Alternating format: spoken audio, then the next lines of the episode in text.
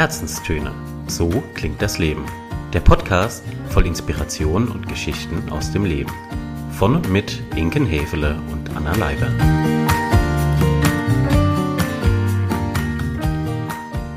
Hallo ihr Lieben da draußen, wir sagen herzlich willkommen zu einer neuen Folge unserer Herzenstöne. Dieses Mal aus der Kategorie Upsis.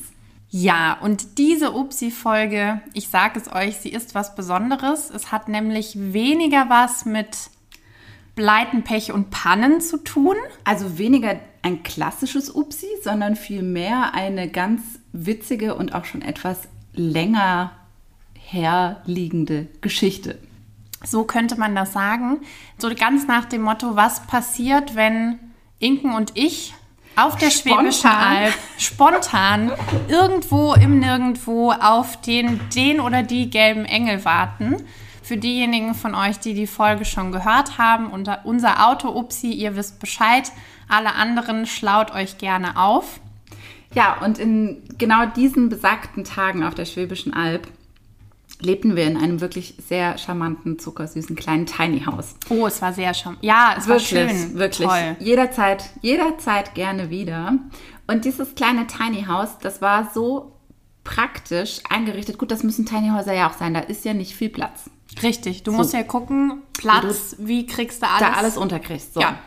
Jetzt war es so, dass die liebe Anna mir das Schlafzimmer überlassen hatte. Und großzügig, wie ich äh, bin. Wirklich, das war wirklich sehr, sehr großzügig, denn ich hatte so einen richtig krass geilen Panoramablick raus aus dem Schlafzimmer. Vom Bett aus konnte ich da einfach über Wald und Wiesen gucken. Es war herrlich. Und in besagtem Schlafzimmer, da gab es einen großen Schrank. Und er war wirklich groß. Er war so groß, dass man darin hätte Menschen unterbringen können. Und das führte dann dazu, dass wir an einem Abend, ich glaube in guter Gesellschaft von einer Flasche Rotwein, wenn ich mich recht entsinne. Ja, wobei ich glaube, wir haben schon nachmittags mit diesem Gedanken schon viel Pups, wie ich ihn jetzt mal nenne, angefangen. Ja, hatten wir, okay. Ja. Kann gut sein. Und mhm. es dann abends bei besagtem Rotwein netter Gesellschaft fortgeführt. Ja, und in dieser Konstellation, wie auch immer sie jetzt tatsächlich gewesen sein mag, haben wir uns so überlegt, naja, wenn wir jetzt schon so viel, im, so viel Platz im Schrank haben, wen würden wir uns denn in den Schrank stellen? Ja, klingt komisch, ist aber so. Und war sehr witzig. Und war sehr witzig. Und wir haben uns gedacht, wir möchten euch natürlich sehr gerne von Herzen an unseren kleinen Gedankensprüngen teilhaben lassen. Haben das Ganze dann auch natürlich als Coaches, wir müssen es ja auch ein bisschen dann strukturieren und gliedern.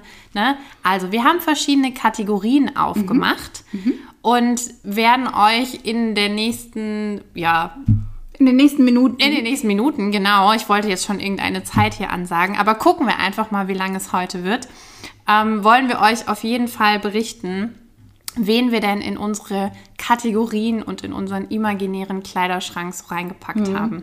Also ihr müsst euch vorstellen, die Idee ist wirklich die, dass jeder seinen Kleiderschrank mit zwei, vier, sechs verschiedenen Personen füllen darf und die dann zur, oder sagen wir mal besser, bei Bedarf aus dem Schrank geholt werden können.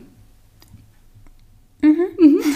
Wir lassen ich, so mal stehen. Wir lassen es stehen. Ich habe es gerade schon wieder visuell vor mir und ja, lass uns doch einfach direkt reinspringen. Machen wir. wir in den Kleiderschrank. Mit der ersten Kategorie unter der Überschrift Optik und Haptik. Liebe Anna, wen stellst du dir in den Schrank?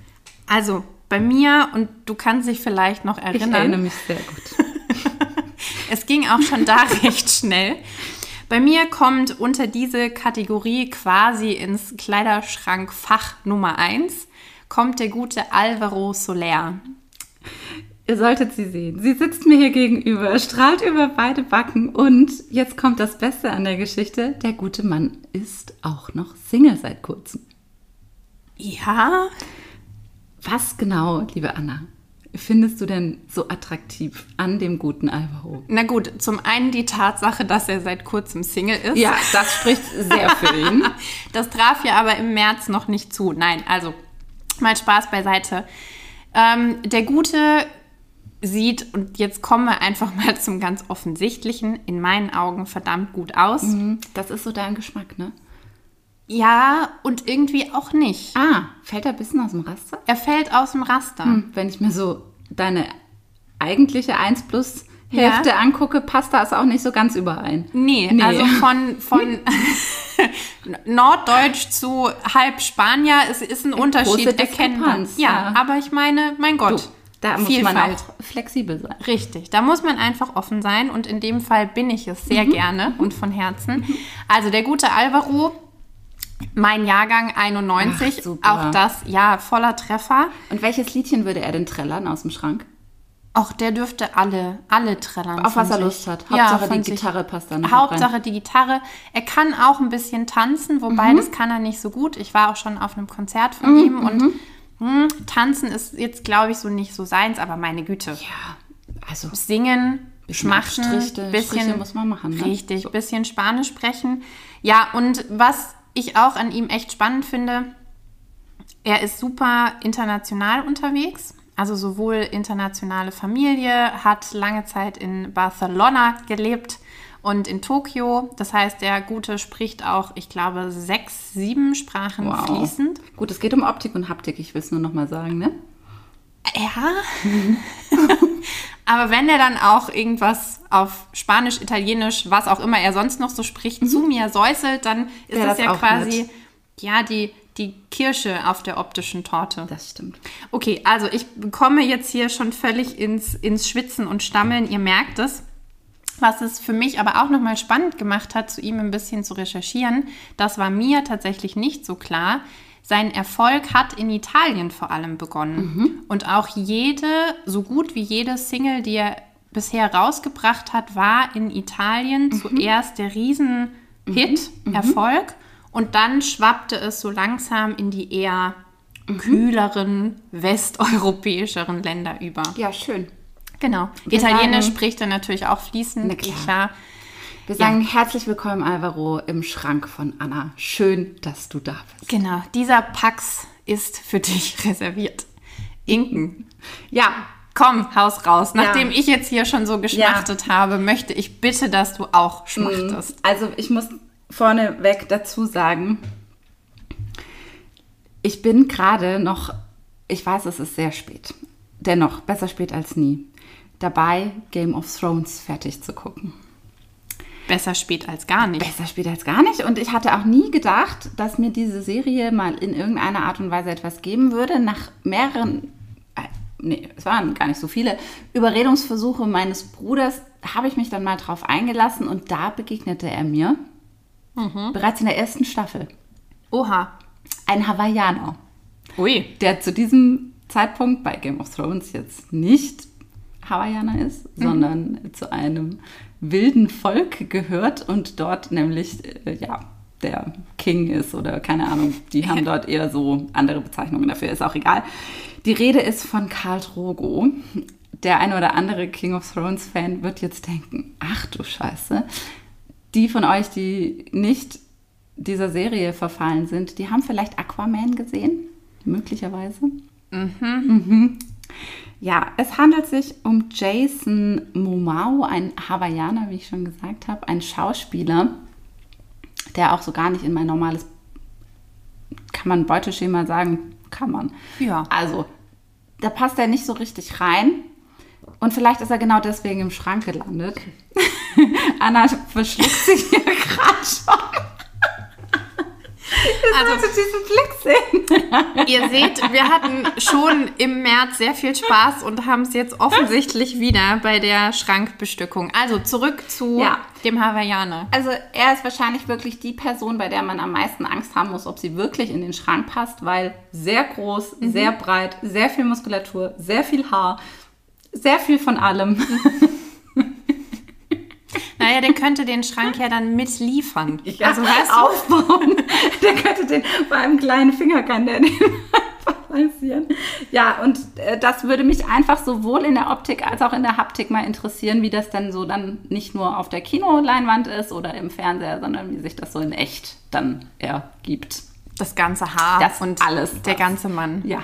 richtig. Ja, also ich muss ja zu meiner Schande gestehen, du meintest schon, es ist eine große Schande, dass du es überhaupt jetzt erst schaust. Ich Ja. habe bis heute keine einzige Folge von Games Mhm. of Thrones gesehen. Ich bin auch jetzt nicht wirklich erpicht. Gut, ich muss jetzt natürlich mal spickeln, Mhm.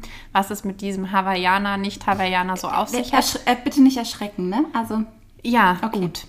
Aber äh, ja, also du hättest mir jetzt hier alles Mögliche erzählen können von dieser Serie. Ich hätte es dir geglaubt. ja, das ist okay. Ja, passiert. Passiert, genau. Passiert. Ja, also das wäre der erste, den ich mir tatsächlich in den Schrank stellen würde. Spannend. Sehr spannend, sehr spannend, ja. Ich dachte, wenn man mal die Möglichkeit hat, dann muss man doch auch mal was aus einer Kategorie wählen, die man sonst halt nicht so kennt. Und Richtig. ne, ähm, nur wer wagt, der auch gewinnt.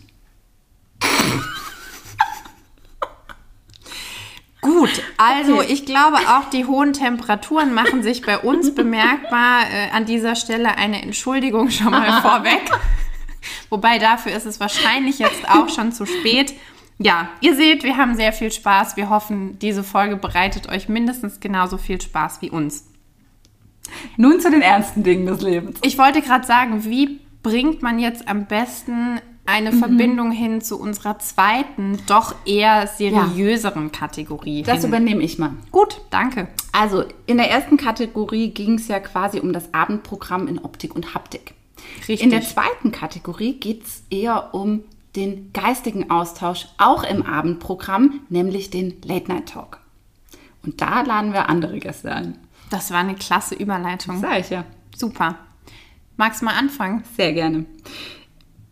Neben Karl Drogo. Also ihr seht, steht in meinem Schrank. er hat es ihr angetan. Jetzt bin ich doch sehr gespannt auf die Kombi und auf das geistige Bild, was bei mir erscheint. Neben Karl Drogo steht in meinem Schrank Elon Musk.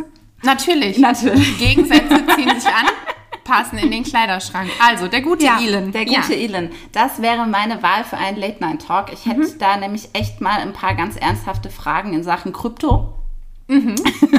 Und auch sonst würde es mich ultra interessieren, Mhm. was er so aktuell gerade plant, ob die Tesla-Aktie irgendwann gedenkt, wieder in andere Richtungen voranzugehen Mhm. und äh, wie er das so weiterhin plant mit der Auswanderung der Menschheit auf irgendwelche Planeten Mhm. dieser Welt. Also mich würde einfach irre interessieren, was er eigentlich glaubt, wie das alles hier so weitergeht und was er so vorhat.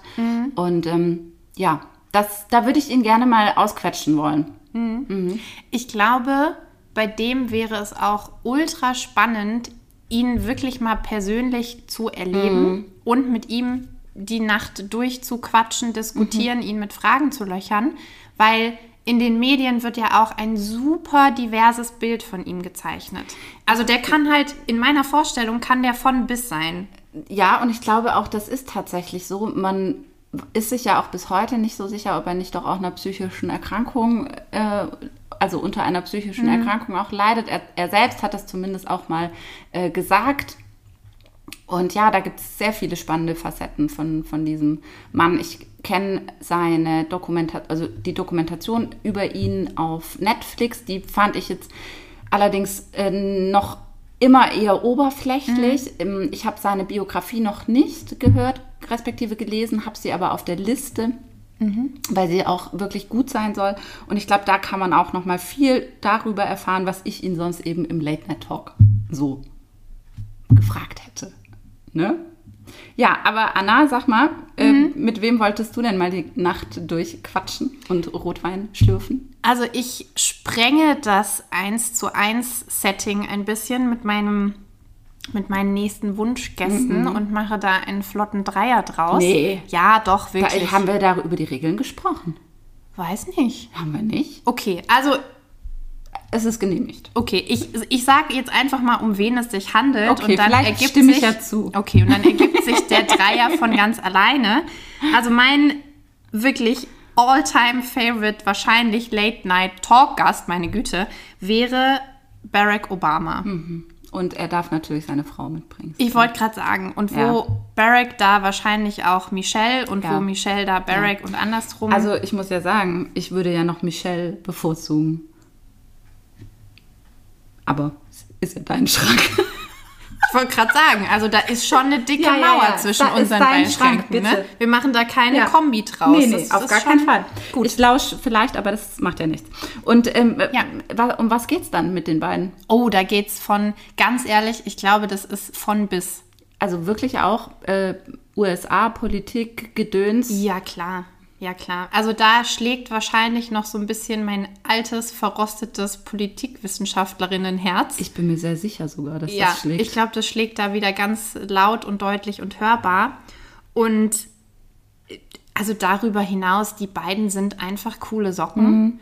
Und ich habe mir das wirklich versucht, mal in so einem Setting imaginär vorzustellen. Ich glaube, da fängst du irgendwie ganz gechillt an mit ein bisschen Plim, plim. Blim Blim, bisschen was zu essen, bisschen was zu trinken, dann gibt es ein bisschen Deep Talk und dann wird aber ein bisschen Musik gemacht und ein bisschen getanzt. Und ich glaube, diese Nacht wäre einfach mannigfaltig, sowohl was die Inhalte angeht, als auch die Aktivitäten. Okay, das klingt jetzt vielleicht ein bisschen falsch, weil ich glaube, es würde zivilisiert bleiben, aber die beiden haben miteinander schon so viel erlebt. Also ich glaube, da würde mich auch wahnsinnig interessieren, dieses ganze Thema rund um Ehe und Familie und Ja. wie hält man das aus? Wie kommt man damit klar? Wo du schon von Dokus gesprochen hast. Ich habe die Doku Von Michelle. über sie, von Ja. ihr, mit ihr, wie auch Ja. immer, genau auch angeguckt, verschlungen.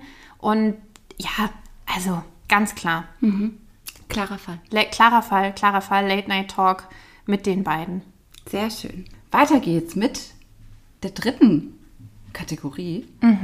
Und da haben wir uns überlegt, wen würden wir uns in den Schrank stellen, wenn wir gleichzeitig auch noch den Tod besiegen könnten, sozusagen. Und deswegen heißt die Kategorie Auferstanden von den Toten.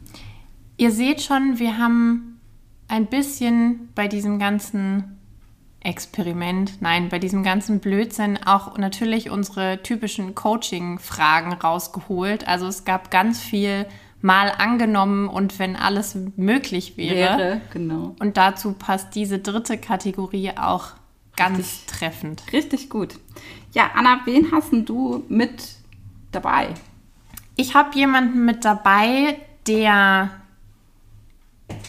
inhaltlich in die gleiche Richtung geht wie Family Obama, Wie das Trio zuvor? wie, wie das Trio zuvor, genau das Duo, das Trio, wie auch immer man es bezeichnen mag. Ich glaube, ein Abend mit ihm oder eine Nacht mit ihm könnte aber unterschiedlicher nicht ablaufen. Jetzt spann uns mal hier nicht länger auf die Folter. Na gut, Helmut Schmidt Helmut Schmidt. würde ich mir mit in den Schrank stellen. Wer, wer, was verbindet dich mit Helmut Schmidt? Außer das Studium, Genau, das ich wollte inzwischen sagen, viele Jahre zurückliegt. Ansonsten jetzt nicht so viel. Ich habe noch kein politisches Amt begleitet. Ich rauche nicht. Mhm. Ich bin gerne in Hamburg, aber mehr auch nicht. Nicht? Also die Gut. Gemeinsamkeiten äh, schwierig. Ich finde aber nach wie vor und habe das auch noch so in Erinnerung zu Studienzeiten und auch lange davor. Ja. Helmut Schmidt war eine Erscheinung. Ja. Also egal in welcher Runde, Talkshow, Podcast gab es damals noch nicht im Radio, du ihn erlebt hast, er war einfach da.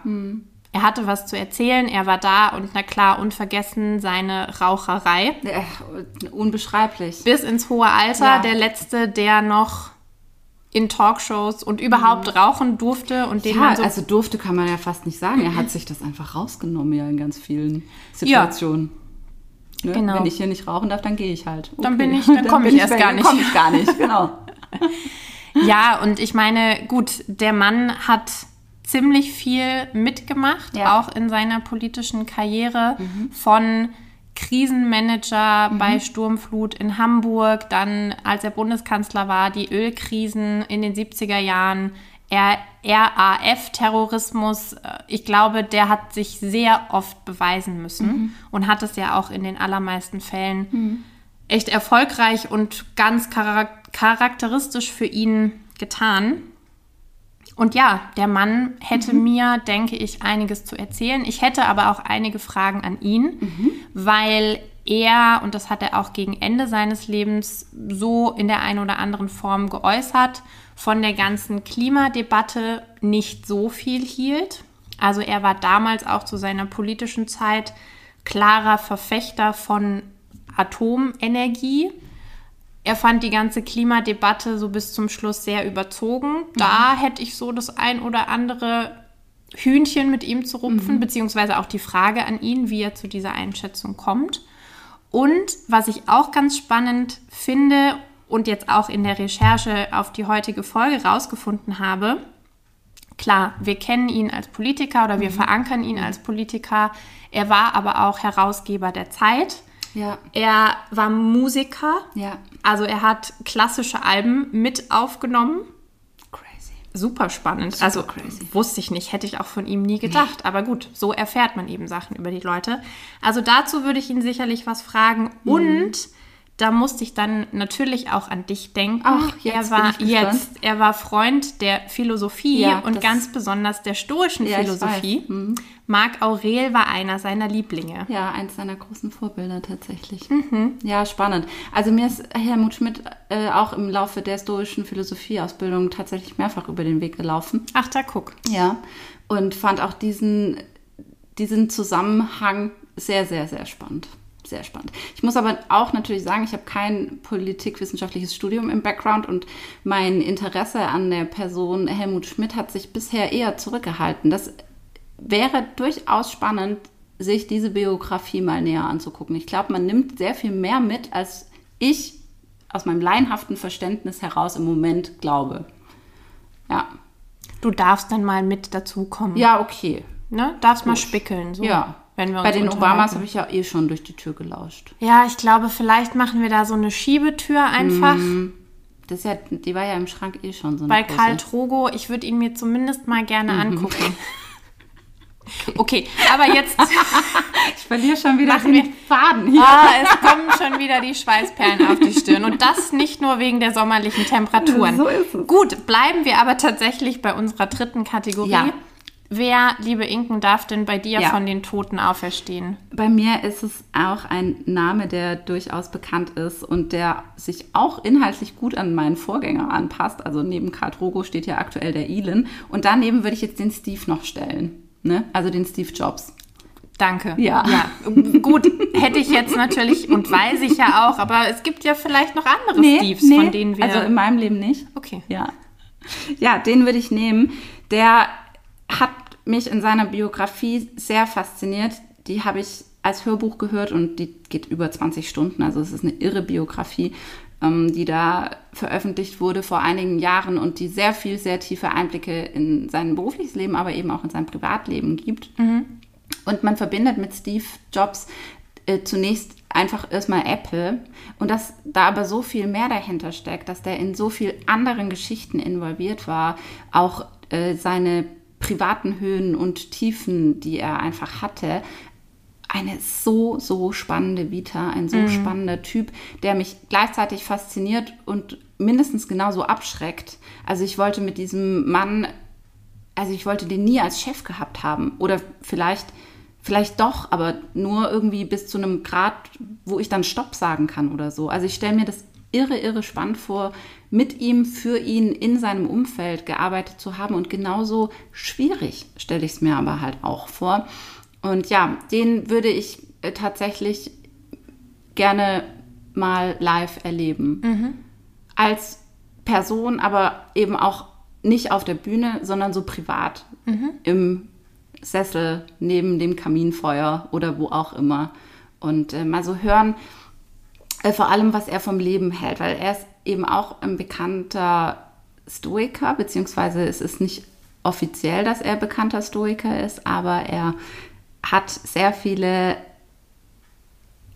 Standpunkte, er hat äh, eine sehr, sehr klare Meinung ja auch über das Leben, über den Tod. Das hat er in seiner Stanford-Rede oft und viel auch preisgegeben. Und das ist ja sowieso, diese Rede ist ein Meisterwerk. Also wer die noch nie gehört hat, der muss das unbedingt tun. Gibt es auf YouTube und sonst wo überall. Und ähm, ja, ich würde sehr gerne mal einen Abend mit ihm verbringen. Eine Nacht. Also Wir wissen, also ich Okay. weiß, ja. Ja. Ihr, ihr wisst inzwischen wahrscheinlich auch. Sonst switchen wir wieder zu Kategorie 1, Genau. aber ja, Nee. hatten wir schon. Ja, Steve Jobs hätte wahrscheinlich auch seinen typischen Rollkragenpulli an, oder? Wenn ich mir es so spontan vorstelle. Ja, klar. Das wird auch in der Biografie ähm, erzählt und erklärt, warum er immer das Gleiche anhatte. Und ähm, der Hintergrund ist total spannend. Er hat ja auch so einen ganz starken Drang zum Minimalismus. Und ähm, er hat das so erklärt, für ihn war irgendwann der Zeitpunkt äh, gekommen, wo er merkte, er muss an einem Tag unwahrscheinlich viele Entscheidungen treffen. Und er hat es so beschrieben, wie dass er einen gewissen Energietank für Entscheidungen hat. Und er möchte keinen einzigen Funken, kein einziges Tröpfchen dieses, dieser Energie für Entscheidungen aufwenden, die nicht sein müssen. So wie beispielsweise sich vor dem Kleiderschrank morgens zu fragen, was ziehe ich an? Und dann hat er den Entschluss getroffen, diese Entscheidung wird er sich das restliche Leben nicht mehr stellen, weil da ist immer das Gleiche drin. Und deswegen trifft, stellt sich diese Frage nicht mehr. Und so kann er oder so konnte er diese Energie für die wirklich relevanten Entscheidungen dann im Business eben verwenden. Also ein irre spannender Typ, der irre spannend. Ich könnte jetzt noch stundenlang aus seiner Biografie erzählen, mache ich natürlich nicht. Aber äh, der, der wäre es definitiv, ja. Ich glaube, da würde ich auch mal spickeln. Ja, ist total okay. Wir lassen dir die Tür offen. Wahrscheinlich reißen wir die Wand eh ein am Ende. Ja, richtig. Ja, wir brauchen so eine ganz große äh, Couch, weißt du, wo so, so eine Liegewiese, wo die dann alle drauf können irgendwie. Okay, aber Liegewiese, da kommen jetzt auch schon Nein, wieder. nein. Ja. Ich meine so eine, ich meine so eine Polsterlandschaft, Mensch. Okay. Ich weiß nicht, ob es das besser macht. Bleiben wir doch einfach wieder beim Pax. Ich überlege gerade, ob es vielleicht klüger gewesen wäre, die erste Kategorie zur letzten Kategorie zu machen. Dann hätten wir uns zumindest noch die Vorkategorien irgendwie Vermutlich. konzentrieren können. Aber wir hätten souveräner gewirkt. ja, der Zug ist jetzt schon abgefahren. Tut, tut. Okay. Gut, auf zur nächsten Kategorie. Das machen wir. Es geht weiter mit einer ganz herrlichen, endlich mal künstlerischen und nicht so sehr politischen oder technischen Kategorie, nämlich von der Muse geküsst. Ja. Applaus. Applaus. Für. Für Wen Applaus begrüßen für. wir auf der Bühne? Trommelwirbel. Er hätte auch tatsächlich gepasst zu von den Toten auferstanden. Ja, Bei mir. ja. Es ist der gute und unverbesserliche Frank Sinatra. Oh, ich hoffe, er performt live. Na klar, okay. na klar, mit Alvaro. So im, äh, nee, Moment. okay, also okay. Nee, gut, lassen wir das. Also, Frank Sinatra wäre mein Wunschkandidat für den Kleiderschrank für die Nacht, weil ich kann dir gar nicht sagen, was es ist, aber ich verbinde mit ihm, jetzt mal ganz abgesehen von seiner, von seiner Musikalität und von seinem Können, noch so diesen gewissen Charakter von damals, diesen Swing, diese, diese goldene Zeit, die, weiß ich nicht, wo Hollywood auch noch so was Besonderes war, was Großes war und wo Musiker, Schauspieler, der er ja auch war, das waren einfach noch Persönlichkeiten und das waren noch Charaktere. Auch ein bisschen zwielichtig. Also Durchaus. ne, ihm wird ja auch manchmal so der, die Verbindung zur Mafia nachgesagt. Lassen wir jetzt mal so stehen. Wir werden ihn nicht mehr fragen können. Und wahrscheinlich hätte er auch damals dazu oder hat da, damals dazu geschwiegen. Besten Wissen und Gewissens. ja, aber Frankie war, war ein ganz großer. War ein großer. Und da schlägt dann so ein bisschen nicht meine Politikwissenschaftlerin durch, sondern auch mein Hang zu Theater und Musik, was ich ja früher auch in, in Chor und Theater AG eben lange und leidenschaftlich gemacht habe. Und der würde so ein bisschen Glamour auch reinbringen. Absolut. Der würde richtig Glamour reinbringen. Weißt du, und da gibt es dann auch so einen, so einen gut gemixten Longdrink. Mhm, Von so alles einer richtig sehr, schicken Cocktailbar. genau, alles Ja. sehr schick, Ja. sehr stylisch. Ja, ich stelle mir das gerade so ein bisschen vor wie im Chicken and Spoon, so von der Ja. Atmosphäre. Ja, Ja.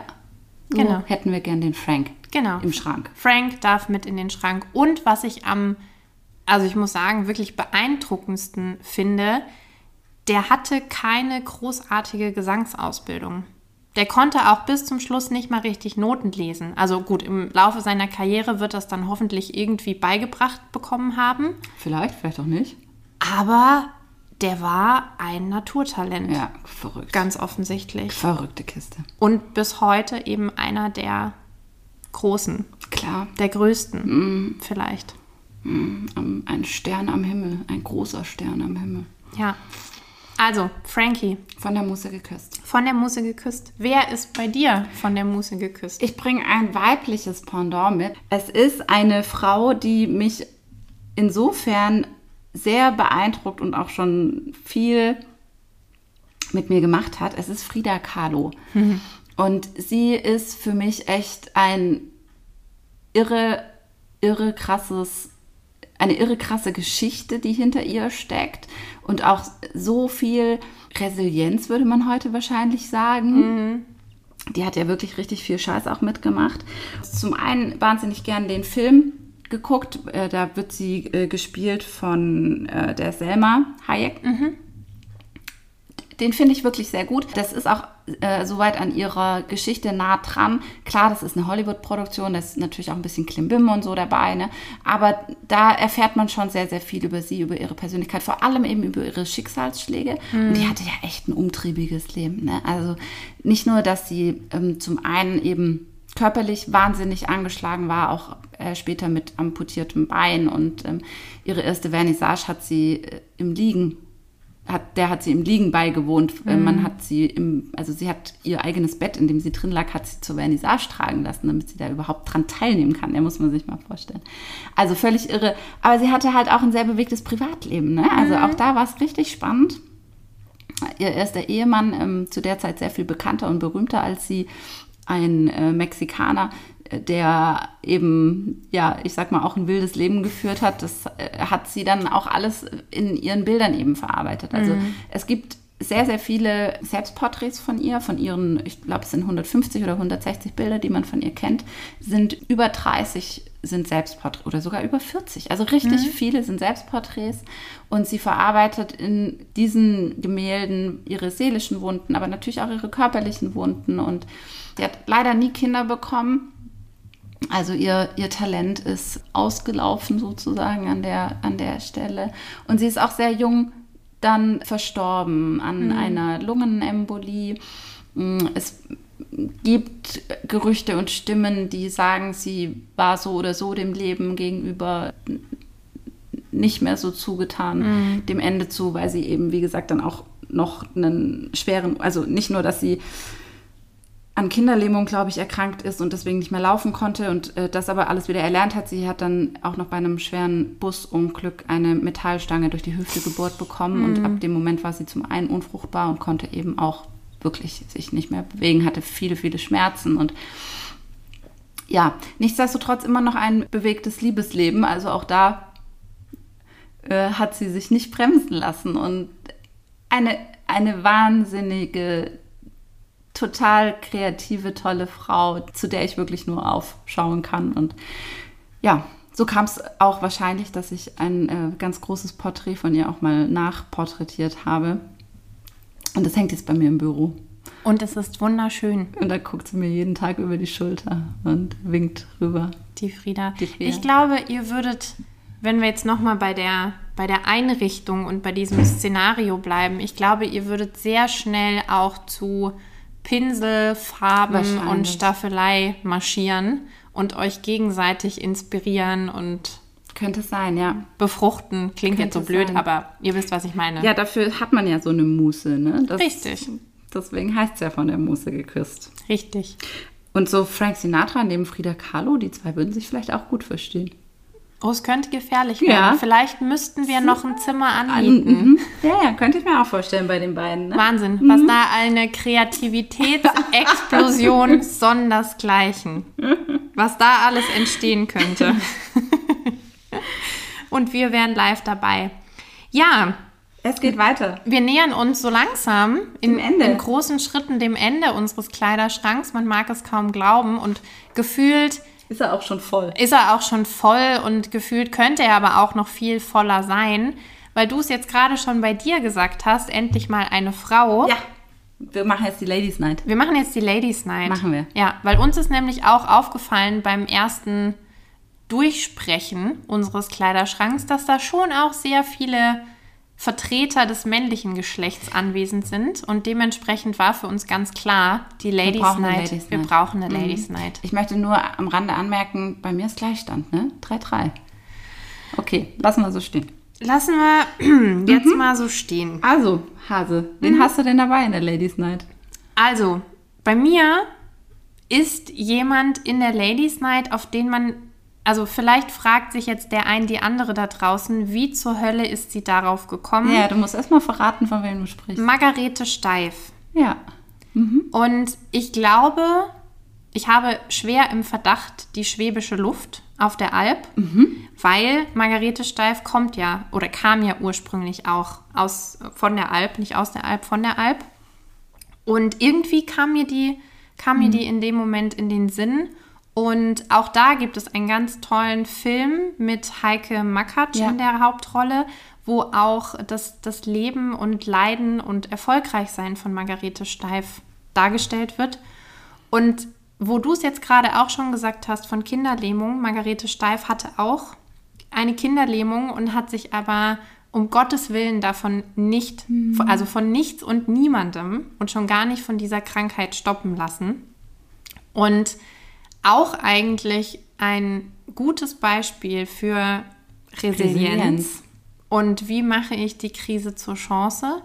Denn Margarete Steif hat sehr früh angefangen, ihre Leidenschaft fürs Nähen zu entdecken. Ihre Eltern, kleine Familie, jetzt auch nicht sehr wohlhabend, in Gingen an der Brenz, genau da war es, die, die hatten jetzt auch nicht große Möglichkeiten, ihr irgendwie was zu ermöglichen. Und Margarete Steif war aber felsenfest davon überzeugt, sie will das Ganze studieren, sie will eine Nähmaschine und sie kämpft dafür.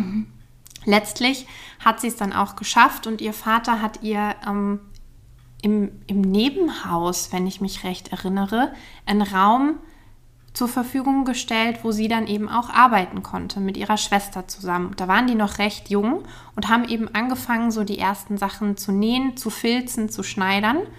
Und weil sie eben durch die Kinderlähmung eingeschränkt war, hat sie immer verkehrt rum genäht. Weil sie quasi mit der falschen Seite die Nähmaschine bedienen konnte.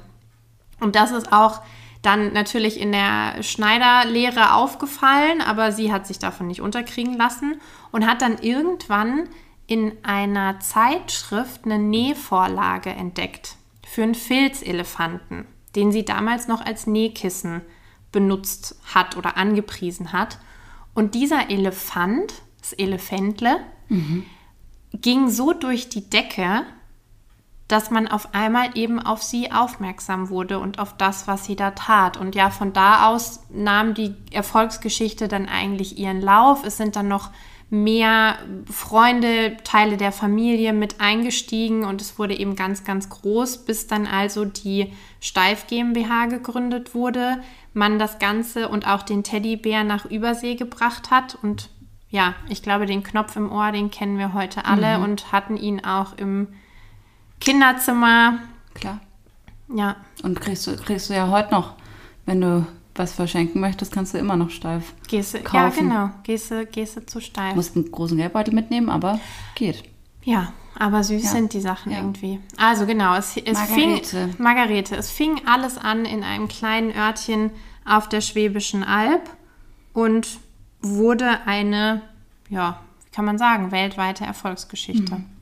Und das würde mich wahnsinnig faszinieren, mit ihr da mich nochmal drüber Mhm. zu unterhalten. Und ich meine, sie hat ja auch zu einer ganz anderen Zeit gelebt, ja, als Frau, als Unternehmerin, wenn man so will. Da sich durchzusetzen, Mhm. Ja, ja. trotz körperlicher Einschränkungen. Also ja, Margarete Ja. Steif, meine Favoritin für die Ladies Night. Cool. Ich bringe jemanden mit, der noch lebt. Mal zur Abwechslung. Mal zur Abwechslung. Und äh, es ist jemand, die aus äh, Funk und Fernsehen, Film und Fernsehen bekannt ist und vor allem auch aus den Home-Shopping-Kanälen bekannt ist. Es ist Judith Williams. Wir kennen sie, glaube ich, spätestens seit Höhle der Löwen wirklich alle, alle. Davor war sie eher den Menschen bekannt, die irgendwie Klamotten und Schmuck im Teleshopping gekauft haben. Und äh, seit kurzem macht sie jetzt auch noch einen Podcast, einen eigenen, den ich auch gar nicht so schlecht finde, über den Schmuck und Kleidungsgeschmack lässt sich ganz, ganz sicher streiten. Das ist gar keine, gar keine Frage. Das trifft bei mir jetzt auch nicht irgendwie so richtig den Nagel auf den Kopf. Aber was ich wirklich gestehen und zugeben muss, ist, ich nutze ganz gern ihre Kosmetikprodukte. Mhm. Da macht sie aus meiner Sicht wirklich einen ganz guten Job.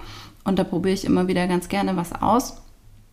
Ja, und vor allem fasziniert mich diese Frau, weil auch sie so eine ganz andere Laufbahn eigentlich hätte haben können. Mhm. Denn auch sie ist in der ersten Karriere ähm, ausgebildete Opernsängerin und zwar ziemlich erfolgreich sogar. Stimmt. Ja. Ja, ja, ja. Ziemlich erfolgreich. Die war europaweit mit der Zauberflöte unterwegs, hat da die Papagena gesungen, also als Sopranistin. Ihr Papa ist auch Opernsänger. Eigentlich sind sie US-Amerikaner, dann irgendwann hier mal nach Deutschland übergesiedelt und äh, die war mit den Baden-Badener Philharmonikern und so weiter und so fort. Ja, Mitte der 90er, schlechte Nachricht, Tumorerkrankung, gutartig, aber eben durch diese Hormonbehandlung hatte das Ganze Einfluss auf ihren Stimmen, auf ihre Stimmfarbe, auf ihre Stimmbänder. Und sie hatte, glaube ich, damals die Wahl, sich entweder operieren zu lassen oder eben eine Hormonbehandlung zu machen ohne Eingriff. Sie hat sich gegen den Eingriff entschieden. Ja, daraufhin ähm, musste, brauchte sie eine andere Lebensaufgabe, eine andere, genau, einen ja. anderen Beruf und ist dann mit mehreren Anläufen irgendwie als Moderatorin beim Fernsehen reingekommen. Und das ging dann ziemlich schnell, ziemlich steil. Da hat sie richtig gut Karriere gemacht, irgendwann ihre eigene GmbH dann auch gegründet. Inzwischen ist sie bei QVC, bei Home Shopping 24, bei was weiß ich wo alles, äh, Vox, Höhle der Löwen, wir kennen sie. Sie ist aber auch privat erfolgreich, hat zwei Töchter, die, glaube ich, gerade bei Let's Dance for Kids mittanzen. Sie selber hat da auch schon mitgetanzt, also es ist eine echte Energie. Oh ja, Granate. Granate. Also ich habe hab die Staffel gesehen und da ist sie mir tatsächlich auch als Person Wahnsinn. und Unternehmerin so das erste Mal ja. begegnet. Und was die Frau da geleistet, sich antrainiert und aufs Parkett gelegt richtig, hat. Richtig, krass. Holla die Waldfee. Ja. Sie bringt unwahrscheinlich viele Facetten mit. Mhm. Inzwischen ist sie auch im Wohltätigkeitsbereich aktiv, macht äh, für die Leukämie-Stiftung so einiges und was mich so fasziniert ist, dass quasi jede große Geschichte oder jede auch, ne, egal, ob wir jetzt Carlo, Steif, wen auch immer, es gibt immer so eine riesenfette Delle. Es gibt mindestens eine Krise, die den ganzen Laden auf den Kopf gestellt hat. Und das sind genau die Momente, die mich wahnsinnig faszinieren und da würde ich mit ihr wahnsinnig gern drüber sprechen und sie mal fragen, zum einen, wie sie das alles gewuppt bekommt. Mhm. Also sie ist ja eine totale Business- und Geschäftsfrau, auch sehr tough und gleichzeitig vermittelt sie mir so, eine, so einen ganz normalen Eindruck, auch herzlich, warm, zugänglich, emotional mit ihren Mädels, was sie da macht, wie sie, wo sie die überall rumkutschiert und, und was so eine Mama halt eben auch tut, ja. Und das, das würde mich interessieren, wie sie das alles unter einen Hut bekommt, wie sie das mit ihrem Mann macht, wie, sie, wie die das hinkriegen, die beiden. Und ja, da würde eine Ladies Night wahrscheinlich nicht reichen. Ich bin mir sicher, da müsste es eine Fortsetzung geben. Ja. Schön. Ja, damit wäre theoretisch unser Kleiderschrank voll wenn es nicht noch Schubladen gäbe. Richtig. Und in dem Fall war uns völlig klar schon beim ersten Mal, wir mhm. brauchen einen Joker. Klar, wir brauchen einen Joker. Also mindestens einen. Wir haben uns jetzt mal auf einen beschränkt, weil mhm. sonst würde dieser Schrank ins Unendliche und auch diese Folge hier ins Unendliche ähm, abdriften. Inken. Ja. Wer ist dein Joker? Du wirst gleich wieder, du wirst gleich wieder lachen, fürchte ich. Es passt ein bisschen in die Gesamt, in den Gesamttenor der Folge. Es ist Beate Use. okay. Ja, gut.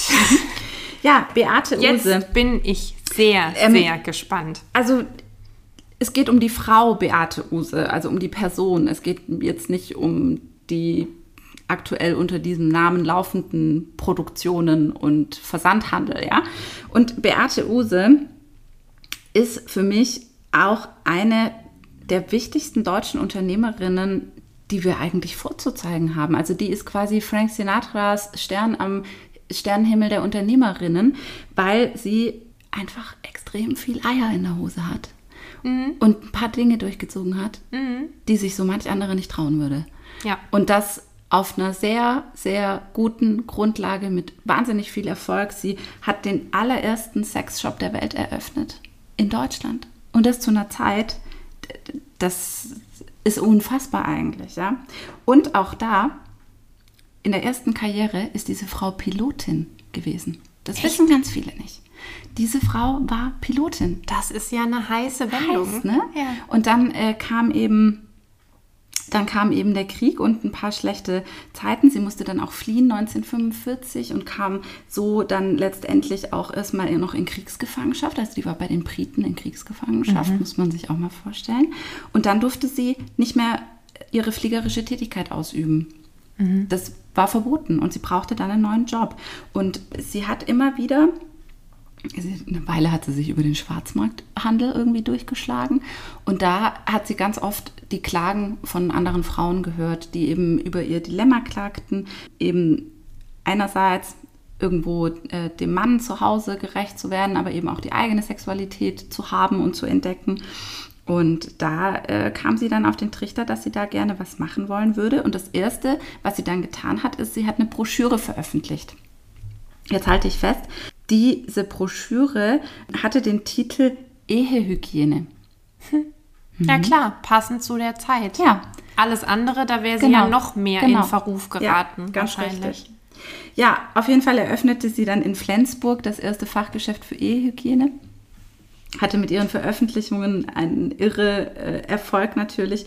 Und ja, wir wissen ja, wo die Geschichte inzwischen heute gelandet ist. Aber wie gesagt, darauf will ich gar nicht den Fokus legen. Viel, viel spannender finde ich. Also diese Frau verkörpert für mich Mut in Person. Die ist, die ist Mut in Person, die ist Unternehmerin in Person und einfach eine Wegbereiterin auch für die, für die weibliche Sexualität. Und dafür feiere ich sie extrem.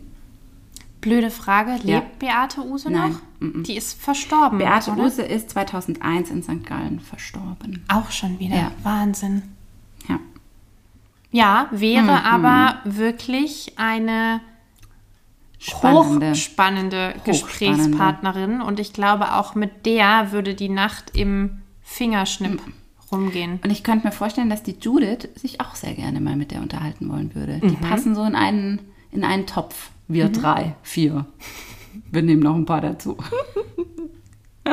Aber wer ist denn dein Joker, Anna? Mein Joker hat auch wieder etwas mit dem künstlerischen ja, Dasein zu tun. Hatte schon Politik befürchtet. Nein, nein, nein, nein, nein, nein, nein, nein. Also, sie ist eine Frau, sie ist eine Schauspielerin ja? und wenn du mich fragst und auch alle internationalen Filmgremien, ja? eine der erfolgreichsten Vielleicht die erfolgreichste? Vielleicht sogar die erfolgreichste, die gute Meryl, Meryl ja. Streep. Mhm. Ja. Meryl Streep hat mich persönlich das erste Mal so richtig nachhaltig bewegt in Der Teufel trägt Prada. Mhm. Ein Film, dem man vielleicht aufs erste Hören und Sehen nicht die Tiefe zutraut, die er hat, wenn man ihn das zweite, dritte, zehnte, zwanzigste Mal schaut. Da ist mir aber Meryl Streep so das erste Mal richtig bewusst begegnet und meine Güte, die Frau hat weiß Gott was alles an Filmen gedreht, an Musical-Verfilmungen gesungen, ist ein ja, Riesentalent. War, glaube ich, inzwischen 21 Mal für die Oscars nominiert. Also keine Ahnung. hat aber nur dreimal gewonnen. Also aber 21 Mal nominiert. Ich meine, das muss man auch erstmal schaffen und ist darüber hinaus eine gerade in den letzten Jahren extrem politisch, humanitär aktive Frau, hat auch bei mehreren Preisverleihungen ich meine, es war bei den Golden Globes vor ein paar Jahren, die kann man auch auf YouTube anschauen, hat sie eben auf eine ganz raffinierte Art und Weise Donald Trump kritisiert, ohne ihn zu nennen. Daraufhin hat er sie, ich glaube, noch am selben Tag oder einen Tag später als die überhaupt schlechteste und untalentierteste Schauspielerin bezeichnet auf Ja. Twitter. Wie sollte es auch anders sein? Für objektive Meinungen ist er ja bekannt. bekannt, genau. Äh, daraufhin hat sie aber auch wieder ganz lässig reagiert und ja, die Frau strahlt für mich ganz viel Erfahrung aus, auch so eine gewisse Souveränität und Grazie. Und ich glaube, von der könnte man auch irre viel lernen. Voll. Die, Sich- so als Mentorin kann ich mir die gut vorstellen. Ich wollte gerade sagen, extrem viel von ihr auch abgucken an Ratschlägen. Auch ihre Töchter, von denen sie, meine ich, drei hat oder vier, kommen alle nach ihr. Also sowohl was das Aussehen als auch was die Standfestigkeit und das Talent angeht. Und ja, also Meryl Streep, ja, unbedingt. Scheibe abschneiden. mehr als Zwei eine. Scheiben abschneiden. Ja. Ja, krasse Mischung, die wir da zusammengesetzt haben heute. Mhm. Ich, stell dir mal nur kurz vor, die würden wirklich alle auf einem Sofa sitzen. Und da wäre das große Geschnatter und jeder mit einem Glas Wein oder mit einem Cognac oder mit einem Whisky in der Hand. Hochspannend. Total. Hochspannend. Ich überlege mir auch, welche Krüppchen sich Mhm, so bilden würden. Ja, Schön. sehr. Das war ein Experiment, das mir persönlich ganz viel Spaß gemacht hat, Anna. Oh, ebenso. Und ihr seht auch da wieder, du hast es vorhin so schön gesagt, es braucht manchmal einen Knall oder eine Krise. In unserem Fall war es eine leere Batterie auf der Schwäbischen Alb, Ja. die dazu geführt hat, mal so ein Gedankenexperiment zu machen. Und vielleicht habt ihr ja auch mal Lust, an einem gemütlichen Sommerabend mit einer schönen Flasche Wein oder auch ohne, einfach in netter Gesellschaft, mal ein bisschen rumzublödeln und euch zu überlegen, Mal angenommen. Mal angenommen, wen würdet ihr denn alles in euren Schrank packen, auf eure Dinnerparty einladen oder einfach nur die Türe öffnen? In diesem Sinne wünschen wir euch einen wunderbaren restlichen Sonntag und sagen wie immer, Macht's gut! bis ganz bald.